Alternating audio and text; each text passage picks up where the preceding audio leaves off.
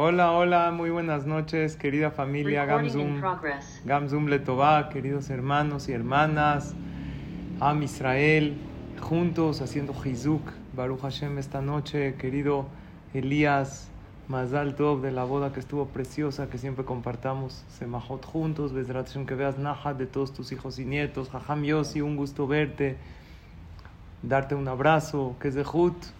Y bueno, Baruch Hashem, ya somos grandes amigos y es un gran zehut para mí. Gracias nuevamente por invitarme. Y hoy con un tema muy especial, que ahorita decimos el tema, me parece que empezamos con Mismor Toda, ¿correcto? Ok, vamos a comenzar con Mismor Toda, que es el Teilim 100 de agradecimiento a Kadosh Baruch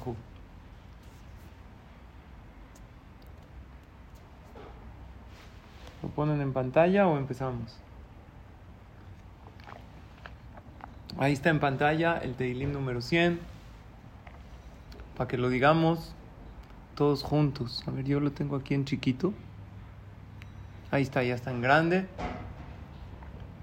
Vamos a decir Mismor le toda para agradecerle a Hashem y para pedirle a Hashem. Está escrito en la Torah, la perashá de esta semana, que cuando una persona agradece también se abren las puertas del Shamaim para pedirle a Hashem. Entonces hoy le agradecemos a Hashem por estar aquí, por todos los milagros que nos ha hecho y que hace para la continuidad de Am Israel y le pedimos para que haya shalom, alegría y verajá para todo Am Israel.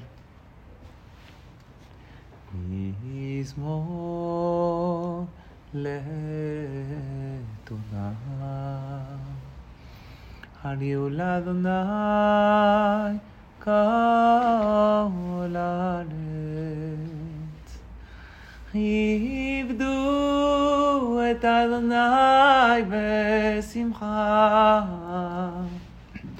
בואו לפניו ברננה. דעו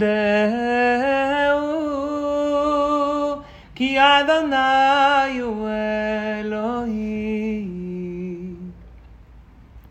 הוא עשנו ולא אנחנו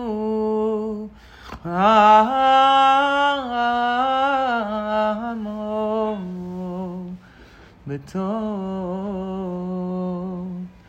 מראיתו בואו שערה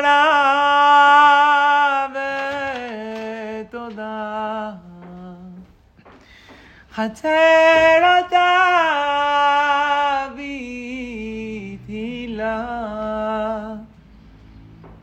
הודו לו, ברכו שמו,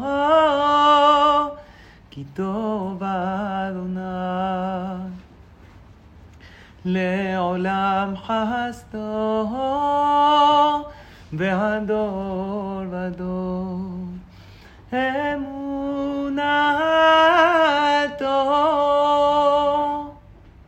Gracias a Shem y gracias a todos. Y ahora sí comenzamos con el tema de esta noche que se llama Construye puentes, no muros. En la vida, queridos hermanos, tenemos material para construir.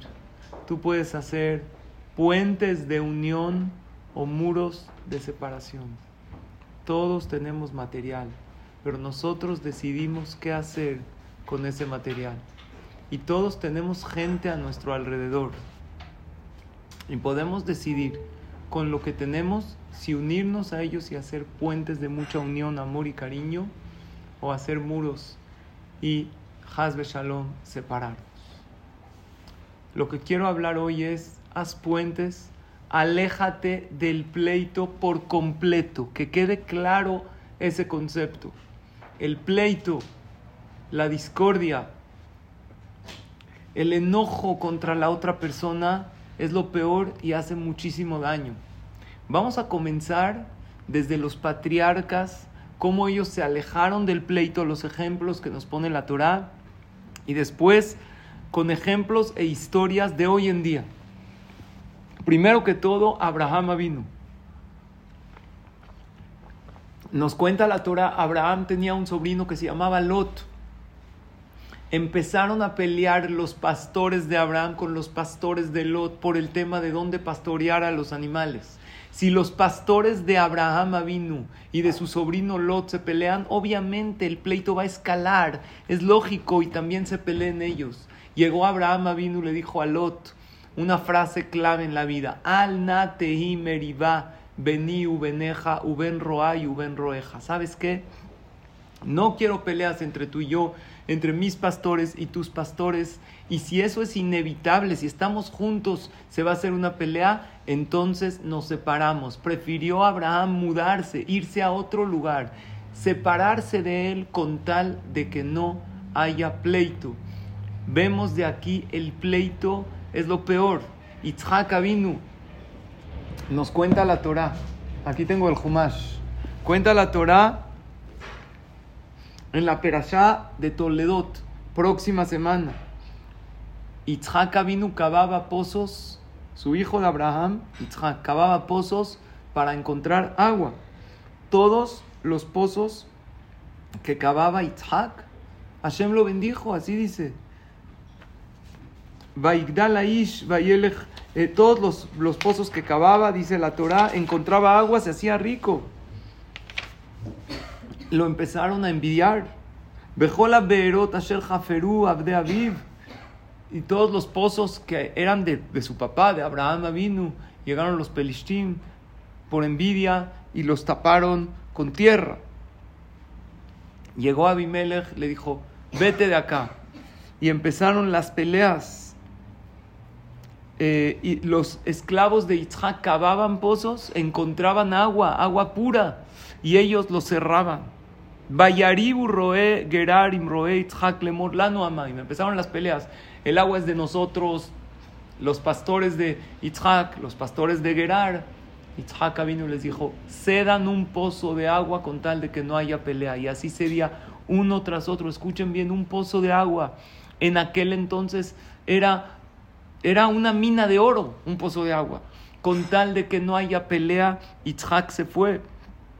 Vayatek Misham se iba de un lugar a otro lugar a otro lugar. Al final llegó Itzhak, Vayatek Misham, por ver a Jeret, velo Rabualea. Y no pelearon por ella. Itzhak estuvo feliz, dijo: Esta agua va a tener verajá. Otra vez vemos Jacob. Abraham e Itzhak ya lo hicieron. Jacob también. Esab lo quería matar. ¿Qué hizo Jacob? Nunca se enfrentó con él. Se escapó. Cuando Esab vino y lo buscó en donde se escapó, se preparó para la guerra nosotros tenemos que evitar el pleito por completo. Hay veces hay que hacer guerra. Israel hoy en día está en guerra. La Torah dice, Kitetzela milhamá alo yeveja. Tienes que salir a la guerra contra tu enemigo. Pero entre Am Israel somos hermanos. ¿De qué me hablas? Kitetzela milhamá dice la Torah cuando son tus enemigos. Am Israel, hermanos, estamos peleando entre nosotros. No puede ser debe la persona alejarse por completo del pleito. Díganme ustedes quién fue en Am Israel, alguien que provocó muchos pleitos, que levantó el polvo dentro del pueblo de Israel de tanta pelea. Obviamente todos lo saben. Un hombre que quedó marcado como un peleonero, Korah. Dice la Torah, vean aquí la grandeza de Jacob vino y lo que aprendemos de él. Cuando la Torah habla de Korah, la Torah nos dice ¿De dónde venía? ¿De qué familia venía? Dice, en, la perashá de Korah, así empieza. Korah era hijo de Itzhar, hijo de Keat, hijo de Levi. ¿Por qué dice hijo de Levi? No dice hijo de Jacob, dice Rashi. Velois ben Jacob, shebikesh rachamim al zacher shemo al machloktam. Él pidió tefila y dijo, Dios, no me meta, no quiero que mi nombre esté recordado en un mahloket, en un pleito. Ojo, eh, cada vez que digo mahloket, me refiero a pleito, porque hay mahloket que es positivo. Cuando se discuten en temas de alajá o en la Gemara también se llama mahloket. Ah, esto es algo bueno cuando se discuten temas de Torah. Aquí estamos hablando cuando se llama un pleito negativo, también se le llama mahloket. Jacob y dijo, no me recuerden en el mahloket. Después, una generación más, los hermanos de Yosef pelearon contra Yosef, les costó caro, se separó la familia. Sigo más adelante en el Humash. Moshe Rabbenu aguantó todo en Am Israel. Cuando vio que había pleito, dijo, esto ya no aguanto. Pleito es lo peor. Señoras y señores, cuando empezó la guerra, alguien me preguntó, si somos el pueblo elegido, ¿por qué nos pasa esto? ¿No somos pueblo elegido? Le dije, la verdad no sé. Necesitaríamos un profeta. Pero hay algo que yo sé. Esta pregunta que te estás haciendo, si somos el pueblo elegido, ¿por qué somos perseguidos? ¿Por qué nos odian? Esta pregunta se la preguntó Moshe Rabbenu y un día se lo contestó. Cuenta la Torah en Perashat Shemot. Un día Moshe Rabbenu, Baigdal Moshe salió Moshe de su palacio, él era un príncipe en Egipto y vio sus hermanos Yehudim cargando cargas muy fuertes, los esclavizaban. Y vio que un egipcio le estaba pegando a un hebreo, mató al egipcio. Después, el segundo día salió y vio a dos hebreos, dos Yehudim peleando, vio a dos Yehudim peleando, intentó reconciliarlos y uno de los dos se pelea con él y le dice que acaso tú eres nuestro juez, tú eres un policía, me vas a matar como mataste al egipcio. Y empezaron ahora ellos dos que se estaban peleando a pelear y a insultar a Moshe Rabben. En ese momento dijo Moshe, ajen no da dabar. Ahora ya vi que ya se supo. ¿Qué se supo? ¿Qué entendió Moshe? Dice Rashi. Dice el Midrash, no dali a ahí tamea. Siempre tuve la duda, siempre tuve la pregunta. Maja tú Israel, Mikol Baborat Parej. ¿Por qué el pueblo de Israel, de todos los pueblos del mundo, son los más esclavizados en la esclavitud de Egipto? Abalroeani Shem Yo veo que hay peleas entre ellos. Y cuando hay pelea, ahora entiendo por qué sufren tanto. Le dije a esta persona que me preguntó, que somos el pueblo elegido, ¿por qué nos pasa? Le dije, yo no sé. Pero Moshe Rabbenu se preguntó esto y cuando vio que había pleito, entendió por qué Akadosh Barujú no está contento con su pueblo y les manda persecuciones. Puede ser, no sabemos, que hoy en día no hay suficiente shalom, todavía siga habiendo pleito entre nosotros. Y a lo mejor yo no puedo arreglar el pleito de todo Am Israel, pero sí hay pleitos que yo estoy involucrado. Akadosh Barujú quita la protección de Am Israel cuando hay peleas entre ellos. Escuchen esta regla, siempre salen cosas negativas de un pleito. Jamás va a ser positivo. Y aún si logras conseguir algo a través del pleito, la pérdida siempre va a ser más grande que la ganancia. Por eso hay que construir puentes para acercarnos al otro. Les voy a leer lo que escribió el Rambam, el Maimónides. Le escribió a su hijo Rabbi Abraham. Tenía un hijo que se llamaba Rabbi Abraham. Le dijo así, se lo dejó en su testamento. Le dijo algunas instrucciones. Le dijo, si algo quiero que sepas, querido hijo, alte No ensucien su alma con pleitos. Amejalea guf, el pleito acaba el cuerpo, acaba con la salud de la persona. Sí, una persona cuando está peleado no duerme bien, gasta toda su energía, su pensamiento. Leí un dato, cuando alguien está molesto con el compañero y está enojado con él y está peleado con él, el 90% de sus pensamientos del día giran en torno al enojo y a la rabia hacia la otra persona.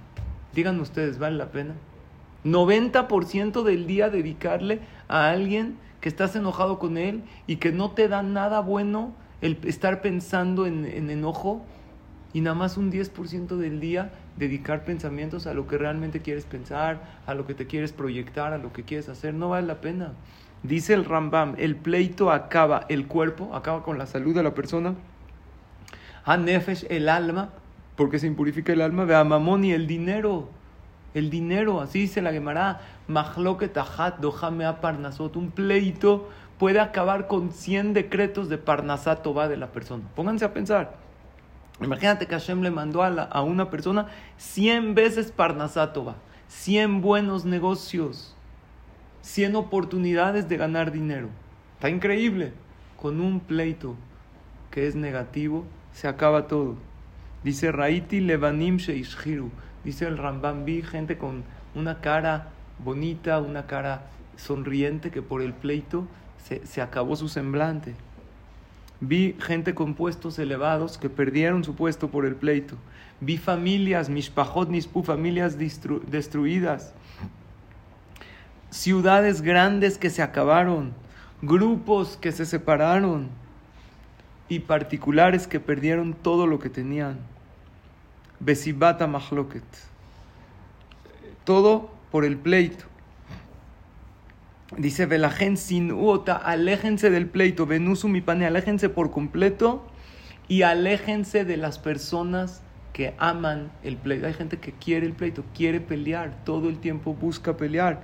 Aléjense de eso. Dice, si quieren vivir bien, aléjense por completo del pleito. Les voy a decir algo ahora más reciente. Ya vimos los patriarcas, hasta Moshe Rabben. Jafetz Haim, el gran Jafetz Haim. En la ciudad donde él vivía, en Radin, se suscitó un pleito muy fuerte que provocó mucha fricción entre las personas de la Keilah. Y la gente estaban en dos bandos, unos decían así, otros decían así, no importa el tema. El gran Jajam Jafetz Haim una vez habló, reunió a toda la gente en el Bet Knesset. Simplemente empezó su derashá llorando, llorando con mucho dolor y dijo Kaal Kadosh, cuando hay pelea, es como un costal con todas las mitzvot. Imagínense que tienen en un costal todas sus mitzvot que han hecho. Todas las tzedakot, todas las tefilot, todas las tefilin, talit, halá, shabbat, todo. El que hace un pleito es como si le hace un agujero al costal, un hoyo abajo, le corta con unas tijeras y se caen todas las mitzvot y se pierden todas. Eso es lo malo del mahloket. Pero saben algo, que Kadosh tengo miedo, dijo el Jafetz Haim. Tengo miedo que ustedes van a llegar al Shamaim después de 120 años y van a encontrar su cuenta vacía de mitzvot porque estuvieron involucrados en el pleito y ustedes van a decir, pero no, Dios les va a decir, perdieron sus mitzvot por el pleito, por el mahloket. Y ustedes van a decir, no, no, Hashem, había un jajam muy grande en aquel entonces que se llamaba el Jafetz Haim y él no dijo nada. Él nunca eh, eh, eh, reprobó este pleito, nunca nos amonestó, nunca nos regañó. Dice el Jafetz Haim, empieza a llorar, les ruego no mencionen mi nombre en el pleito. Yo no aprobé esto para nada. Así como Jacob vino dijo, no quiero estar escrito en la Torah, en Korach no, no, Korach, Benitzar, Benkeat, Ben Levi. Yo no quiero estar mencionado en el pleito. El conflicto, el pleito es destructivo siempre. Les voy a contar otro más. Eh. Había un jajam muy grande en Estados Unidos, un posek muy importante de la OU. ¿Han oído de la OU? Union Orthodox. Ese, un exer muy importante eh, un grupo de jajamim. Yo, hace muchos años, que fuimos con el Colel a Eretz Israel a hacer examen de Rabbanut y de Kashrut, de regreso de Eretz Israel fuimos con, a Estados Unidos, a Nueva York, a hacer examen con Rab Belsky, con este jajam muy grande, un posek muy grande. Entonces el jajam tuvo que dar una alhaja, un psak. ¿Qué significa un psak? Un dictamen alágico. Cuando un jajam da un dictamen alágico, unos les parece, otros no. Pero él tiene que decir el dictamen, lo que él piensa, lo que dice la alajá, él ya lo analizó, lo profundizó. Y ah, hubo gente que no le pareció. ¿Qué hizo? Una persona empezó a hablar mal del rap, del rap Belsky. Dijo, no, él dijo así por conveniencia, ya saben. Cómo gente critica incluso a Jajamim, está muy mal. Y estaba en el ambiente del trabajo. Con sus amigos también Yehudim se hizo polémica referente a esta alajá, a este dictamen que dijo este jajá. Dijo, no, ya sabes, seguro le pagaron aquí, allá, por eso dijo que la alajá es así, o que esto es kasher, o que no, no importa cuál había sido la alajá. El jefe de la empresa era alumno de Rabelsky, muy allegado a él. Le dijo, mira, te pido por favor, no hables así de mi jajam, estás hablando la shonara, estás provocando, de por sí es un tema polémico, mucha gente está hablando de lo que él dijo. No metas polémica, tenemos un sano ambiente de trabajo. Este no hizo caso y seguía hablando del jajam y seguía hablando mal. Y esto se prestaba a que haya política y que unos estaban de acuerdo y otros no estaban de acuerdo y peleaban entre ellos y discutían. Por segunda vez el jefe, que también que era Yehudi, al Ham le advirtió que deja de hacerlo, no lo hizo. La tercera vez que lo vio hablando de este tema, de lo que hizo Rabelsky, simplemente lo despidió. Le dijo, quedas despedido, yo no quiero gente aquí que hable mal de mi jajam. A los pocos días fue este hombre con Rabelsky y le dijo, jajam, ¿sabe usted que la alajá que usted dijo, pues provocó mucha política, unos están de acuerdo, otros no? Le dijo, sí, entiendo que unos están de acuerdo, otros no, pues yo tengo que decir lo que es correcto. Le dijo, jajam, quiero que sepa que por usted yo corrí a alguien de mi empresa, porque estaba hablando mal de usted. Le dijo, ¿corriste a alguien por mí? Se quedó muy mal el jajam. Dijo, sí, jajam, lo hice por su honor, para que no hable mal de usted. Dijo, regrésalo, háblale y regrésalo y dale trabajo. Le dijo, pero ¿por qué jajam yo lo hice por su honor? Le dijo, a mí no me metas en peleas. Yo no quiero que un yehudí se quede sin parnasá por mi culpa y que llegue a su casa y que su esposa se pelee con él. A mí no me menciones cuando hay discusión, cuando hay mahloket, mi nombre no quiero que esté en medio. Vean cuánto uno se tiene que alejar de las peleas. Dice el Pele Yoetz, aléjate de las peleas como te alejas del fuego. Si Barminan hay una explosión, hay un incendio, ¿cómo la persona corre? ¿Cómo uno corre para salvar su vida? ¿Quieres salvar tu vida? Corre y aléjate de las peleas. Cuando hay alguien que quiere pelear, cuando haya gente que se está metiendo en un pleito y te quieren hacer parte, ni si, hay gente que dice, bueno, me acerco a ver qué, porque hay veces hay gente que le gusta ver peleas. Ni ver, ni hablar del tema, no quiero saber. ¿Quieres realmente tener en paz tu alma y tu vida? Aléjate de las peleas. Les voy a decir algo fuerte. Dice Volve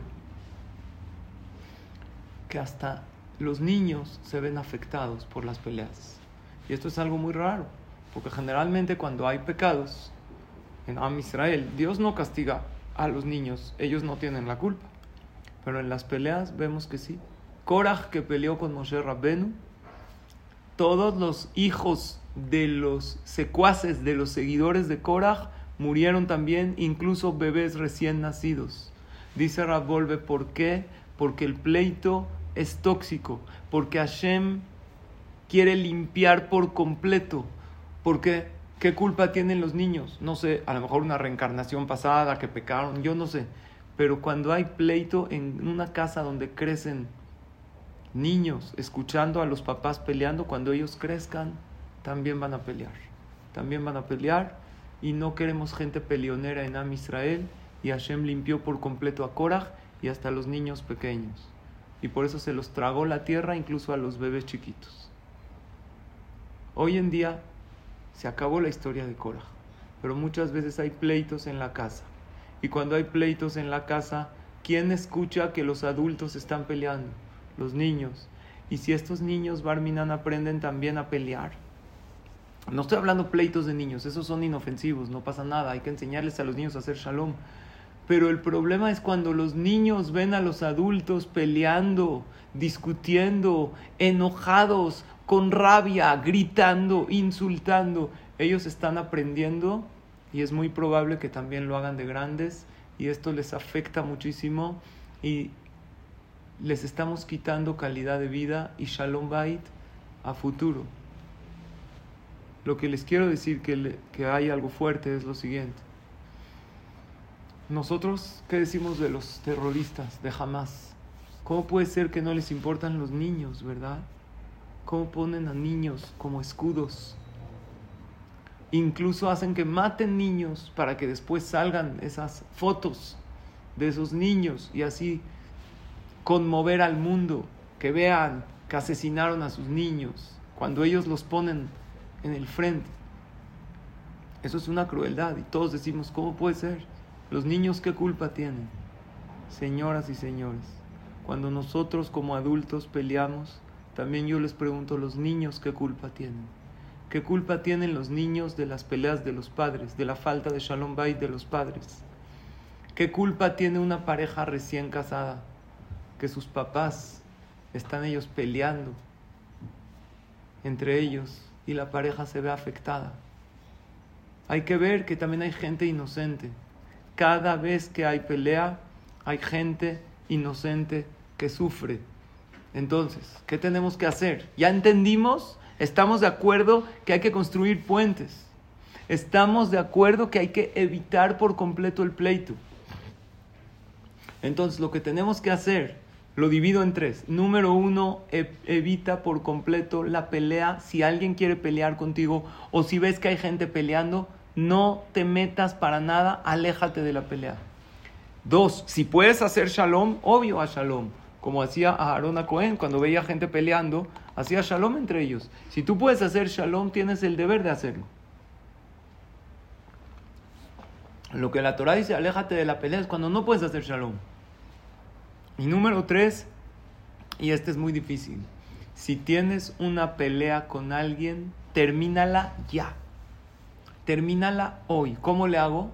Yo hago mi parte. El otro no sé. Yo hago mi parte y extiendo la mano para hacer shalom. Extender la mano puede ser literalmente o puede ser con un mensaje, con una llamada. Vamos a arreglarnos. Hoy más que nunca necesitamos shalom en Am Israel. La otra persona, no sé, pero que no caiga en ti la responsabilidad de un pleito. Si hay, si estás peleado o peleada con alguien, tú haz tu parte para que haya shalom. Acércate humildemente con la otra persona a pedir una disculpa por si te equivocaste, a preguntarle qué puedes hacer para resolver esto. Si está en tus manos, hazlo. Incluso a veces hay que pagar para hacer shalom. ¿Vale la pena pagar para hacer shalom? El Jafet Haim dice, uno no paga para hacer mitzvot. ¿Verdad? Un tefilín cuesta, una medusa cuesta, Shabbat cuesta comprar la comida, pero uno paga porque tiene fe que si uno paga, Hashem le da verajá. Hay una mitzvah de que haya shalom. Hay una mitzvah de beatale reajá kamoja. Hay una mitzvah de alegrar a Dios y de emular sus caminos. Sí, sí, hay veces cuesta, hay veces hay que pagar, hay veces hay que ceder cuando uno no tiene que pagar con tal de que no haya pleito. Tengo algunas técnicas para evitar los pleitos. Primero que todo, piensa, si estás en un pleito, pierdes calidad de vida. Todo momento que estás en un pleito, que estás molesto, que estás molesta con la otra persona, estás enojado o estás insultando a la otra persona por el pleito, estás perdiendo minutos, días y hay veces años desperdiciados, años a la basura por pelear, por sentir enojo. Les comparto esta frase. Espero que les sirva, espero que les ayude dice, cada instante que pasas disgustado, desesperado, angustiado, furioso o dolido a causa del comportamiento de otra persona, es un, es un instante en el que renuncias al control sobre tu vida. Hay muchas cosas que tienes control. Tú controlas tu paz interior, tú controlas tu tranquilidad. Pero si estás peleado con la otra persona, si te molestan los comportamientos, las maneras de la otra persona, y en lugar de aceptar que cada quien es como es, estás desesperado, estás furioso, estás dolido, estás desperdiciando ese instante, ese momento. Esta frase está clara, es maravillosa. Piénsenla, analícenla. Nunca vale la pena estar en una pelea. Ahora les quiero compartir un video hay un, eh, una persona, un conductor muy famoso que se llama Marco Antonio Regil y él dijo una reflexión increíble, es breve, se las pongo en este video y esto es sabiduría e inteligencia emocional. Y ahorita pasamos a la parte de la Torah, pero vean lo que entiende una persona que no es Yehudí, que no vale la pena estar en pleitos, cuánta vida, cuánta calidad de vida pierde una persona en pleitos, en cosas que no valen la pena. Vean con atención este video, les va a gustar. Hoy tenemos la posibilidad de acceder a herramientas que generaciones pasadas no tenían. Definitivamente. Eh, una de las cosas que a mí más me hizo sufrir y donde más energía desperdicié es en pleitos. En pleitos, en enojos, en, en arrebatos, en caprichos. Y si alguien me hubiera dicho, Marco, si tú eres emocionalmente inteligente, te va mejor financieramente, te va mejor en tu salud, te va mejor con tus amigos, en tu relación de pareja, te va mejor en toda tu vida. Te conviene no ser una persona que esté reaccionando con enojos, así como canción ranchera de eh, ¿por qué? Si no eres mía, no eres de nadie, y, este, por tu maldito amor, y yo no nací para amar, y, el amor se este, acaba, y, todos estos dramas, si, si logras transformar eso, y volverte una persona emocionalmente estable, te va a ir mucho mejor en cualquier cosa que hagas. Entonces yo a toda la gente que nos está viendo le diría, trabajemos juntos en mejorar nuestra inteligencia emocional. Porque cuando no estás, no eres una persona emocionalmente inteligente, la gente que está afuera con cualquier cosita te maneja. Te dice algo que no te gusta, te hace una pequeña crítica y, ya te, das un y te enojas. Y, hacen falta unos segundos, Farid, unos segundos para cometer un error que puede destruir todo lo que has construido en tu vida. Lo hemos visto con gente, se le cierra un carro, el, el, caso de este, este famoso, ahorita se me escapa su nombre, que se le cierra un carro en, Miami, ¿no? Y, se baja ah, del carro, claro, claro. Este, y, se agarran a golpes y acaban matando al otro. obviamente, fue, fue, una reacción emocional. Fueron unos segundos donde la emoción subió, la inteligencia bajó. Y ese error que le sucedió a él le puede, nos puede suceder a cualquiera. Puede ser médico y en un error que metas en el quirófano, te peleas con alguien, te, enojas ahí y se acaba tu carrera. Un abogado, o, hoy en redes sociales, hace falta que cometas un error. Decir una tontería. Una tontería. Te enojaste con alguien, te enganchaste con alguien y contestas una tontera, puede acabar tu carrera, puede acabar todos tus sueños, entonces no vale la pena. Entonces yo diría, como consejo, trabaja en tus emociones. Yo trabajo en ellas todos los días. Es como ir al gimnasio. como, ir al como ir al gimnasio. Y por eso también comparto mucho el tiempo de lo que hacemos en el podcast, en talleres y conferencias, justamente en ese tema del manejo de las emociones. Pues más que nada, queridos amigos, es la parte de la inteligencia emocional. No vale la pena meterse a pleitos, estar en pleitos, estar molesto. Pero hay otra cosa como Yehudim tenemos algo que es básico, tenemos emuná. La emuná que lo que es tuyo es tuyo y nadie te lo quita. ¿Por qué estás peleando con la otra persona? Por dinero, lo que te va a llegar, te va a llegar. Haz lo tuyo sin pleito. Pídelo. Incluso existe un dintorá, pero sin enojo, sin pleito, sin insulto, con tranquilidad que estoy haciendo ishtadlut, estoy haciendo mi esfuerzo y lo que es mío me va a llegar. Queridos hermanos, a Israel somos una familia. Eso somos, una familia. No somos eh, personas, eh, cada quien es Yehudí por sí solo, una relación con Dios. Todos somos hermanos. Suficiente nos odian afuera. Ya dejemos nosotros de odiar, de pelear. Se los digo de verdad con la mano en el corazón, porque yo lo veo. Familias nos toca como Jajamim, hay veces atender ese tipo de casos, pleitos de pareja, amigos, pierden años hermosos de Shalom Bay, de convivir con sus hijos, de disfrutar por pleitos. Les voy a contar una hace, lo trae Rav Silverstein. En una ocasión, y es referente a este segundo punto, al punto de la emuna, ¿puedo saber de qué peleas? ¿Te quitó dinero? Te va a llegar, si es tuyo, te va a llegar. ¿Qué te quitó? ¿Honor? Lo que mereces de honor, te lo van a dar. Nadie te puede quitar honor. ¿Cómo dice la Gemara en Masejet Yomá? Ya se los he dicho, me parece, aquí en Gamzum Letová, porque es una de mis frases favoritas. Dice el Talmud, Beshimhai Krauja, te van a llamar con tu nombre, Bimkomhai Yoshibuja, te van a sentar en tu lugar, Umishelhai Tenuleja, nadie te quita nada y todos los que, lo que te dan, te dan lo que te pertenece. Ven Adam Nogea, ve Mujan Lejavero Afilu Kimlonima. Tienes que tener la fe que nadie le quita nada a nadie. Dios maneja todo. Entonces cuenta Rav Silverstein que habían un jefe y un empleado. Los dos Yehudim.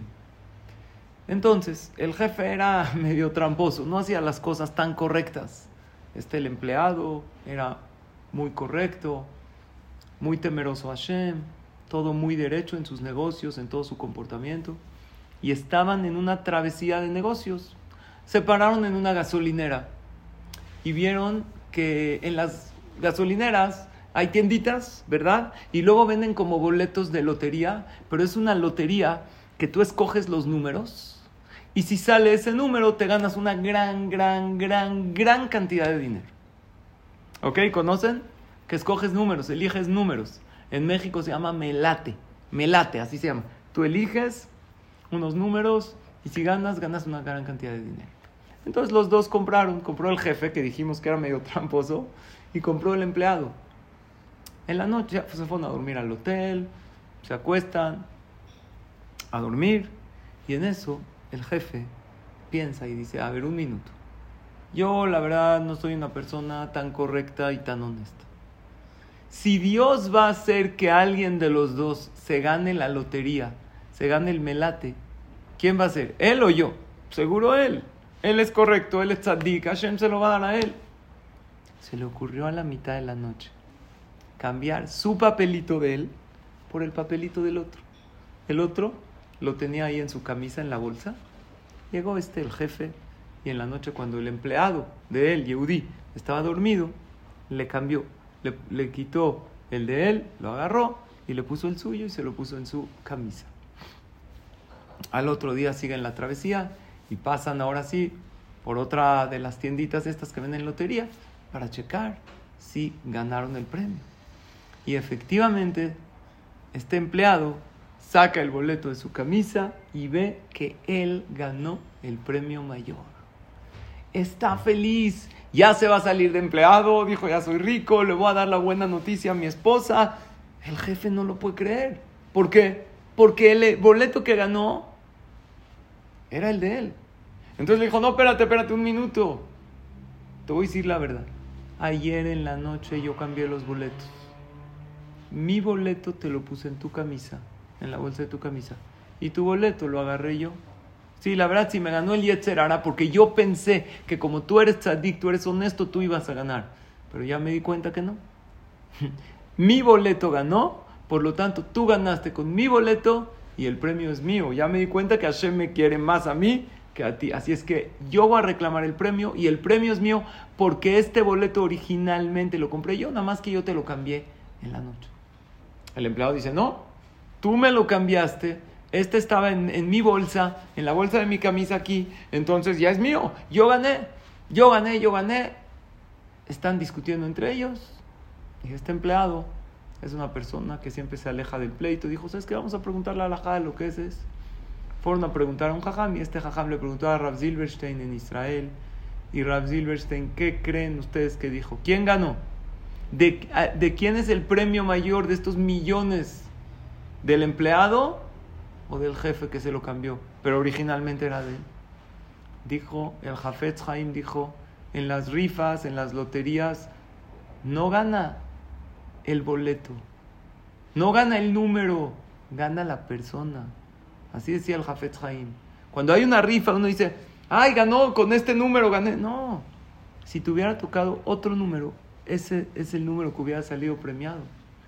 No gana el número, gana la persona. Si la persona lo merece, Hashem se lo manda. Por lo tanto, dijo Rav Silverstein, ¿cuál es la alajá? El empleado ganó el premio y es de él. ¿Por qué? Si era el boleto del jefe, no importa, si el jefe no se lo, no existe el hubiera, pero si el jefe no se lo hubiera cambiado, Hashem hubiera querido que sea de él, del empleado, y de todos modos hubiera ganado el empleado, y así quedó la alajá, y él cobró el premio. Sepamos lo siguiente, lo que es tuyo, es tuyo. Nadie te puede quitar nada. ¿Por qué estás peleado? ¿Por qué estás enojado? ¿Por qué estás enojada con la otra persona? ¿Por dinero? Si es tuyo, te va a llegar. ¿Qué te quitó? ¿Honor?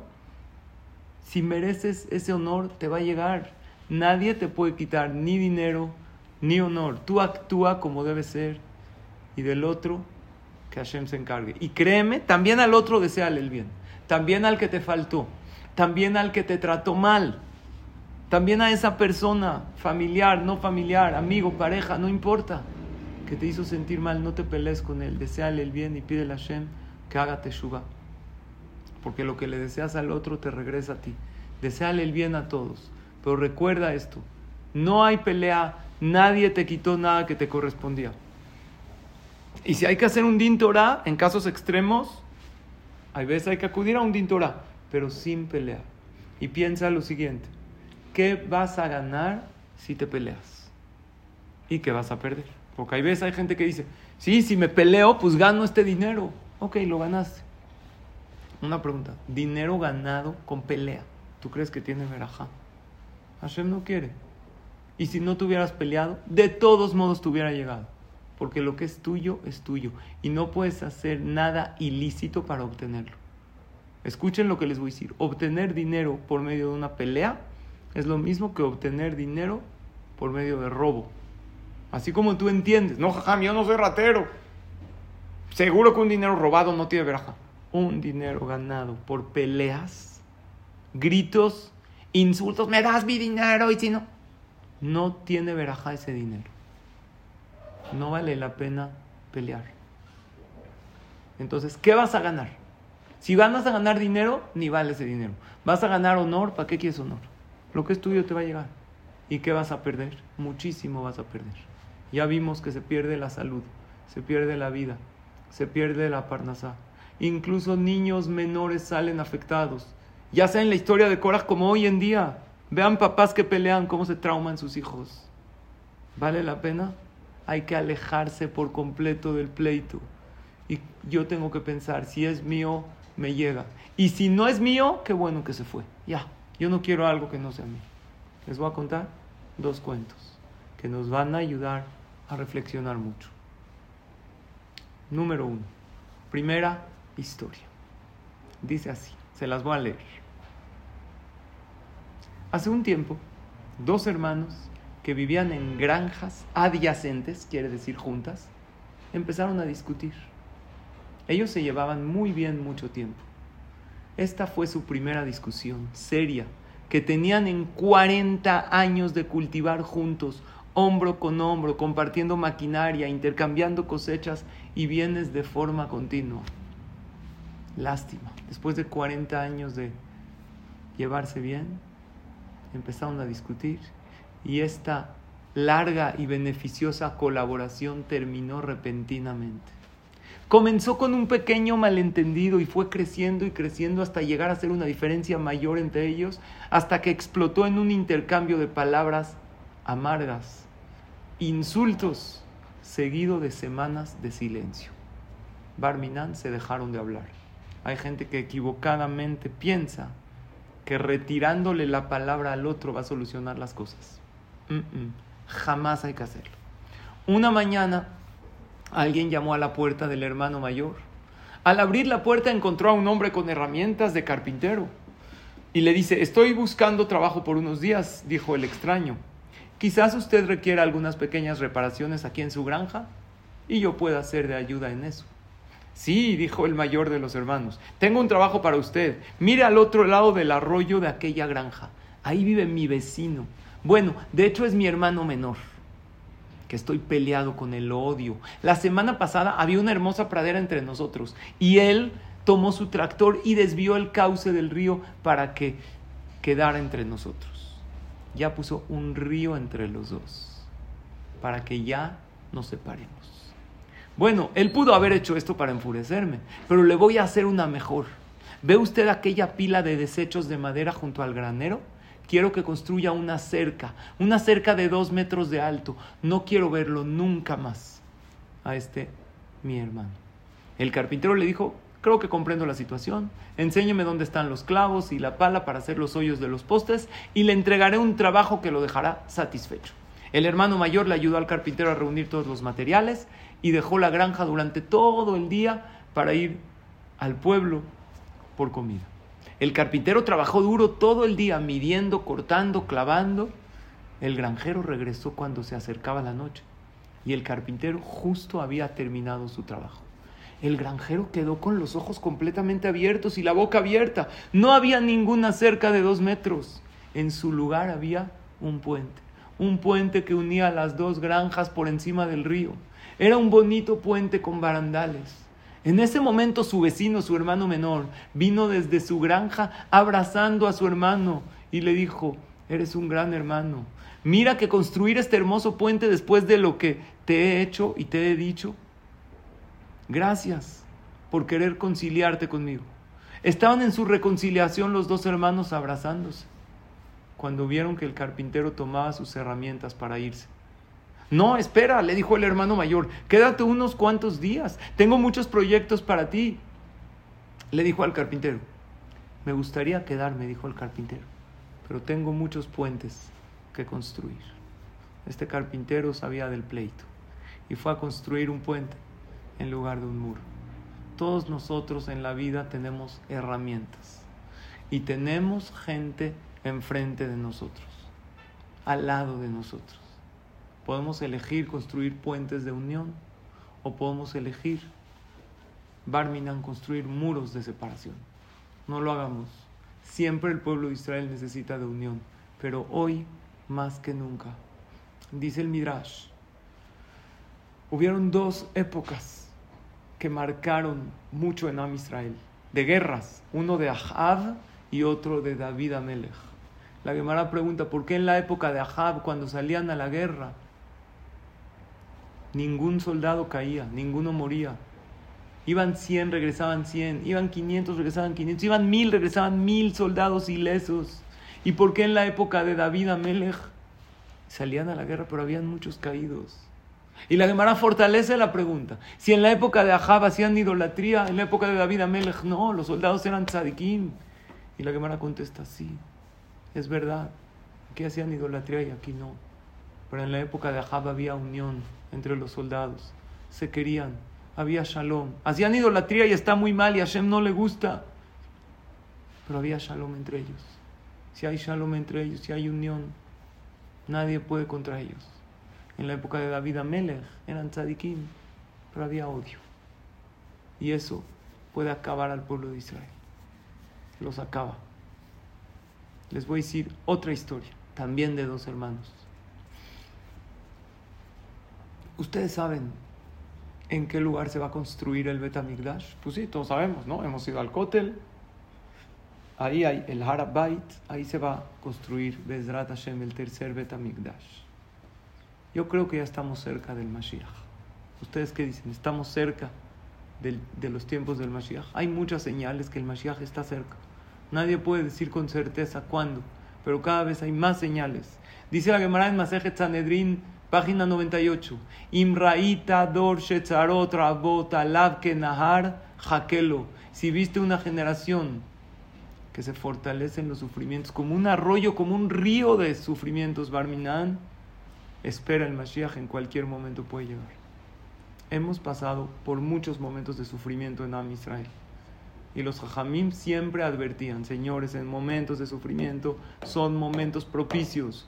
Únanse, hagan teshuvah. Creo que en estos momentos que hay dolor dentro de Am Israel, es un momento muy propicio. Ojalá que ya se terminen, que sean ya los últimos. Y ya llegue el Mashiach. Pronto. Pronto, pronto, pronto. Pero yo confío en las palabras de la Gemara y sé que son momentos muy propicios. Saliendo de una clase de Torah, ¿qué tienes que sentir? Tienes que sentir tranquilidad. Tienes que tener luz en la cara. ¿Cómo sabes? A ver, les pregunto a las mujeres presentes. ¿Cómo sabes de dónde llegó tu esposo? Se le ve en la cara. Si llegó de los amigos, si llegó de la oficina, se ve normal hasta medio molesto, ¿no? Por los problemas, por las broncas. Si llegó del CNIS de una clase de Torah, su cara brilla, sus ojos brillan, tiene luz. kor or, dice el Pasuk. Cuando nos acercamos a ti, nos acercamos a la fuente de la vida y vemos luz. ¿Qué siente uno cuando estudia Torah? Dentro de unos minutos vamos a apagar el Zoom, a cerrar nuestra computadora, a lo mejor cenar, irnos a dormir ¿Cómo te vas a dormir después de una clase de Torah? Yo, viéndolos a todos ustedes, me voy con shalom, con paz, con tranquilidad. Eso te tiene que dar una clase de Torah que tú estudias. Cuenta el Midrash, que esta es una historia. Gracias, aquí Mair me está haciendo así. Muchas gracias, muchos saludos. Termino con otra historia. Una historia y un dato más, porque me va a faltar más información sobre el tema. A lo mejor, si está de acuerdo Jajam Elías, hacemos una segunda parte de este tema de construir puentes y no muros y no murallas. Cuenta el Midrash que habían dos hermanos. Estos dos hermanos se querían mucho. Fallecieron sus padres y los dos heredaron un gran campo, muy grande, muy fértil, que daba trigo, tenía mucha cosecha, mucha abundancia. Y quedaron en épocas de cosecha. Cada quien tenía, imagínense, aquí está el campo, así cuenta el Midrash, el campo. De, en cada lado había una casa y en cada casa había una bodega. Ahí guardaban todo. Gracias.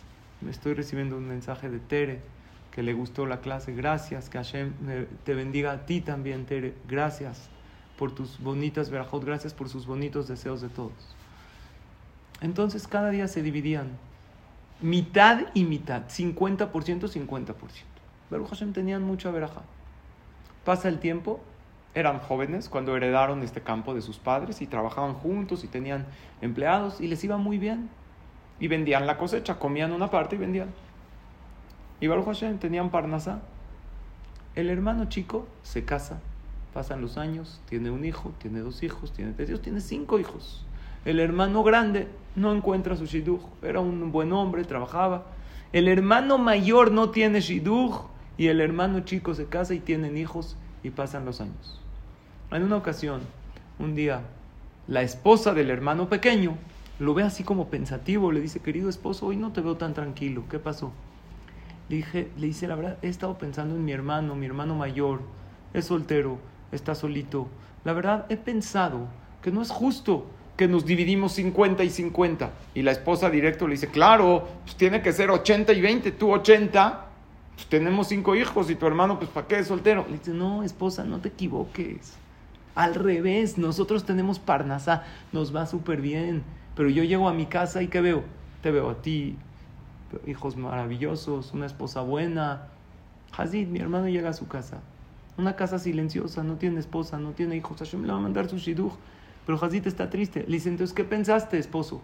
Le dice, pensé que sea 80 y 20, pero 80 para él, por lo menos si no tiene todavía esposa hijos, aunque sea que vea la satisfacción de ver llena su bodega, que venda la esta, que se haga rico, que yo ya te tengo a ti, tengo a los niños, tenemos parnasal.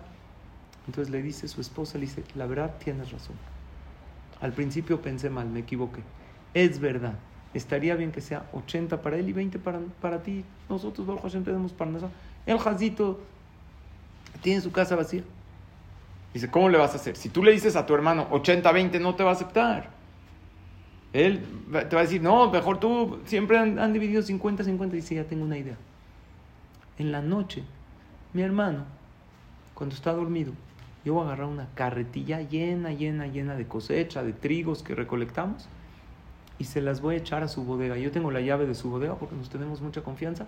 Y así él, sin, sin que sepa que viene de mí, va a ver que su bodega se va llenando, llenando, llenando y se va a sentir muy satisfecho, que le va muy bien.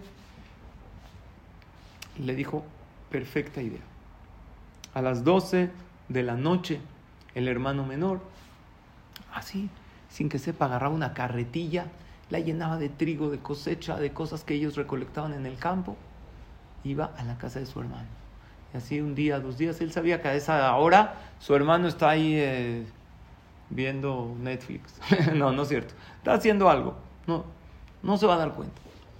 Así pasan varios días y el hermano chico le va echando al hermano grande en su bodega más y más y más. Una vez al hermano pequeño se le hizo tarde y en lugar de salir a las 12 de la noche, ¿a qué hora salió? 12 y media de la noche. Entonces está llevando la carretilla y de repente ve a alguien acercándose, él también con una carretilla. Dijo, no quiero que me vean en la noche, quién sabe quién es. Se, pone el gorro y el otro también se pone el gorro y se van acercando, acercando, acercando y de repente por una fracción de segundo él levanta la vista, el del frente también levanta la vista. ¿Y quién era? Era su hermano, que también tenía una carretilla con trigo, con cosecha, con abundancia. Dice, ¿qué haces? Dijo, no, pues yo te estoy llevando porque pues como tú estás solito, yo quiero que tú tengas más, para que aunque sea tengas más dinero, si todavía no tienes familia, no tienes... Y le dijo el hermano grande, al revés, el que te está llevando soy yo. Porque dije, pues yo para qué, ¿por qué 50 y 50? Lo correcto es 80, 20, pero para ti, porque tú tienes cinco hijos, tú necesitas más parnasa que yo. Y en ese momento vieron algo increíble, que cada quien estaba pensando en el otro. Y así estuvieron varios días dándose uno al otro. Y se abrazaron y lloraron de alegría, de amor, de felicidad. Y en ese lugar cayeron lágrimas y esas lágrimas entraron a la tierra. Y Hashem le dijo a los malachim, esas lágrimas sembraron una semilla del Betamigdash. Y aquí es el lugar donde se va a construir el Betamigdash. Este más se pasó en Jerusalén, en el lugar del Betamigdash o cerca del lugar del Betamigdash, así cuenta el Midrash. Y dijo Hashem, el Betamigdash se va a construir aquí por este Zehut, por este Zehut de estos dos hermanos que no nada más no pelearon, sino que a quien vio por el interés del otro. Empieza a evitar pleitos por completo, en casa, con la esposa, con el esposo, con los hijos. Habla con tus hijos, habla. Muchas veces llegan los papás al celular, el niño a la pantalla, pregúntale, ¿cómo te fue el día de hoy? Los niños están sedientos muchas veces de interés y de atención por parte de sus papás. Una cosa, edúcalos lo que quieras, pero cero pleitos. Ahora, hay veces, hay un pleito con alguien y no sabes por qué él está enojado. Te dejó de hablar, está molesto, está molesta contigo. ¿Qué haces? Buena pregunta, ¿verdad? Ahí te va. Tienes que ir a hablar con esa persona. No puedes dejar así las cosas. Primero piensa qué hiciste. A lo mejor le hiciste, le hiciste algo si encontraste que hiciste, acércate. Si te equivocaste, pide una disculpa, pero pleito a ningún precio. No puede haber pleito. Que no haya fricción. Discusión sí, es normal que haya discusión. Discusión es intercambio de opiniones. En la pareja hay discusiones. Entre padres e hijos hay discusiones. Pero cuando ya no es intercambio de opiniones, cuando ya escala más, cuando ya se levanta la voz, cuando ya hay barminan insultos de por medio, eso ya no es discusión, eso ya es pleito. Entonces, hay veces pasa, cae alguien enojado contigo y tú no sabes ni siquiera por qué está enojado, ¿qué haces? En vez de decir, ah, pues allá el problema del no, no estés involucrado en un pleito. Tienes que ir a hablar con esa persona. ¿Cómo le vas a hacer? Hay veces hasta le tenemos un poco de miedo, porque es alguien un poco duro.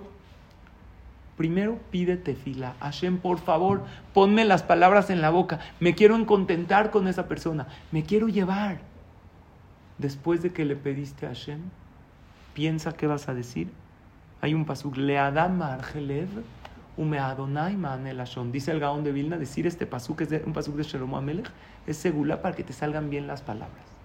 Significa, Leadam la persona piensa y ordena sus sentimientos y sus pensamientos.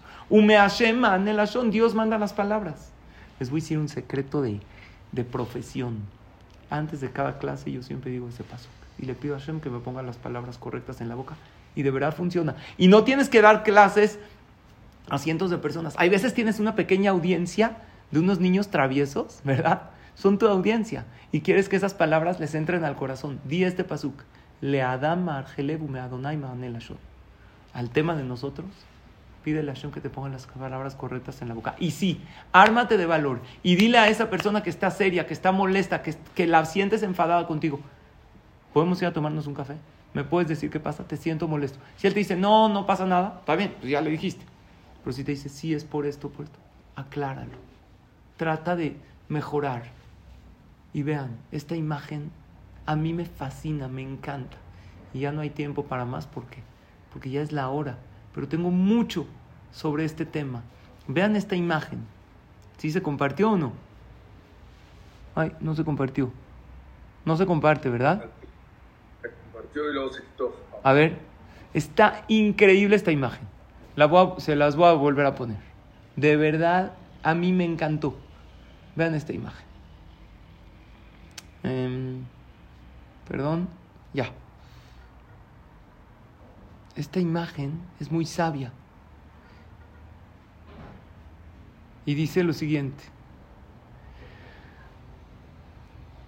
no importa cuántos recursos tengas, si no sabes utilizarlos, nunca será suficiente. Es una imagen de un hombre que tiene muchísimas escaleras y quiere asomarse y quiere escalar y se quiere elevar, pero en lugar de agarrar las escaleras y subir en ellas, las amontona todas no llega a nada. ¿Qué hablamos el día de hoy?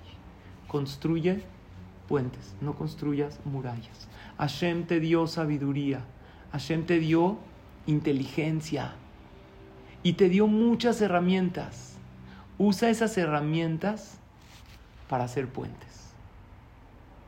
Hazte fila, piensa, analiza, pero nunca estés en pleitos con nadie. Mi querido Jajam Elías, terminó la hora, pero ¿qué crees? Tengo más sobre el tema de cómo construir puentes entre las personas, cómo alejarnos por completo del pleito, como dice el Pele Yoetz, que Boreach Minaesh, escápate del pleito como alguien se escapa de un incendio, así corre. Y tengo muchas herramientas que nos pueden ayudar, A mí personalmente me ayudan, las he aconsejado, la gente me ha dicho que le han servido, obvio todo basado en nuestras escrituras, en nuestros libros sagrados. No sé si, y ya es la hora, ¿qué te parece, mi querido Jajam Elías?